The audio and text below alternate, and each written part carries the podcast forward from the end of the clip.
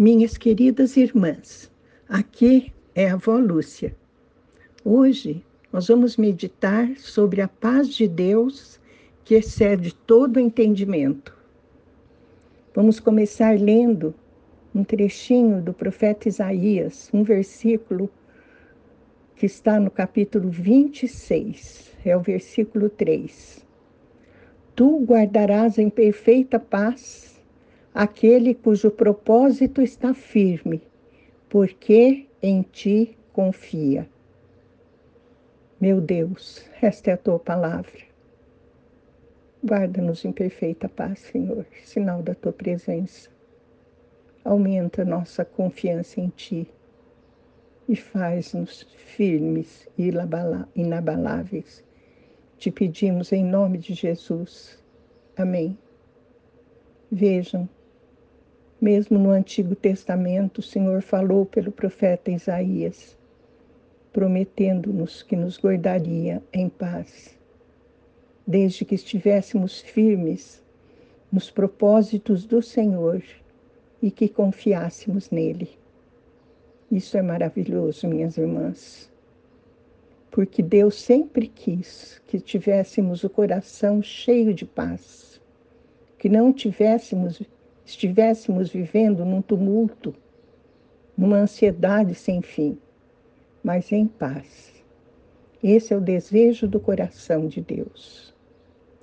Jesus mesmo, em João 14, 27, diz: Deixo-lhes a paz, a minha paz lhes dou. Não a dou como o mundo a dá. Não se perturbem os seus corações, nem tenham medo. Aquele que tem o coração cheio de paz, minhas irmãs, não vive perturbado e nem tem medo de nada, porque descansa no Senhor. E o Senhor diz que a paz que Ele dá é diferente da paz que o mundo dá. Porque a paz que o mundo dá significa apenas a ausência de guerras e de conflitos.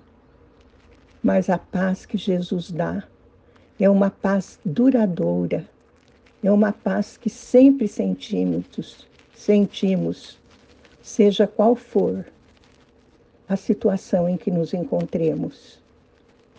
Em Filipenses 4, de 4 a 7, Paulo nos mostra como chegar a essa paz que excede todo o entendimento. E assim ele nos diz: Alegrem-se sempre no Senhor. Novamente direi: alegrem-se. Seja a amabilidade de vocês conhecida por todos. Perto está o Senhor. Não andem ansiosos por coisa alguma, mas em tudo, pela oração e súplicas e com ação de graças, apresentem seus pedidos a Deus. E a paz de Deus, que excede todo entendimento, guardará os seus corações e as suas mentes em Cristo Jesus. Que maravilha! A paz de Deus não preenche apenas os nossos corações, mas também as nossas mentes.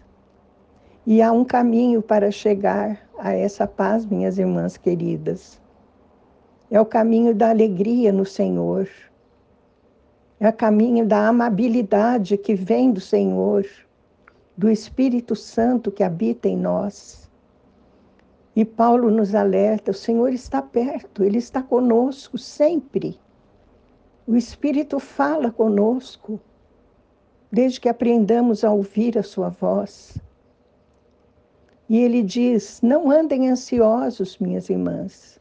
Não andam ansiosas por coisa alguma, mas em tudo, quando vocês precisarem, orem, supliquem ao Senhor, sem deixar de agradecer-lhe.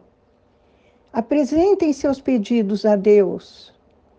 E como consequência, vocês terão a paz de Deus que excede todo o entendimento. Esse é o caminho para desfrutar da paz do Senhor. E o próprio Paulo, em Colossenses 3,15, nessa carta magnífica que ele escreveu, já esperando a sua execução na prisão, diz, capítulo 3, versículo 15, que a paz de Cristo seja o juiz em seus corações, visto que vocês foram chamados a viver em paz, como membros de um só corpo, e sejam agradecidos. Amém? Vamos orar. Meu Deus, concede-nos a tua paz que excede todo entendimento. Não nos deixe vencer, Senhor, pela ansiedade. Senhor, aumenta a nossa fé e a nossa confiança em Ti e faz-nos viver na Tua presença. A paz é sinal da Tua presença. Isto te pedimos, em nome de Jesus. Amém.